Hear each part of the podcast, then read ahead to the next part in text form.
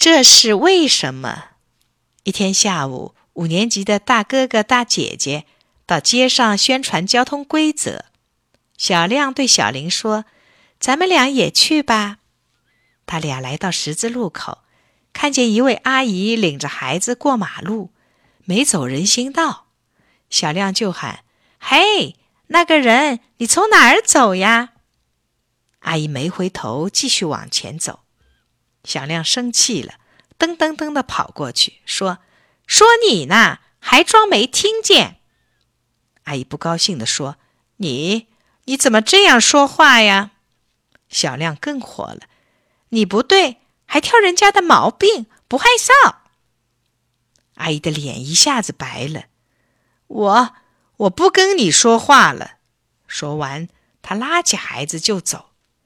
小亮张开两只胳膊拦住他，不认错就不让走。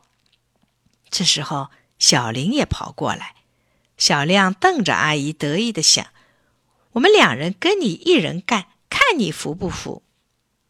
可小林没给小亮帮腔，倒给阿姨恭恭敬敬的敬了个对礼，然后说：“对不起，阿姨，请走人行道。”小亮瞪了小林一眼，心想：他犯了错，还给他赔礼，他更来劲了。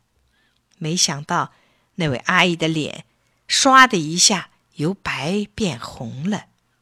小林生气地说：“阿姨，以后您过马路……”没等小林说完，那位阿姨就连忙说：“我不对，我不对，以后我一定走人行横道。”小亮瞅着阿姨，心里真纳闷：为啥我管他他不服，小林管他他就服了呢？小朋友，你说为什么呢？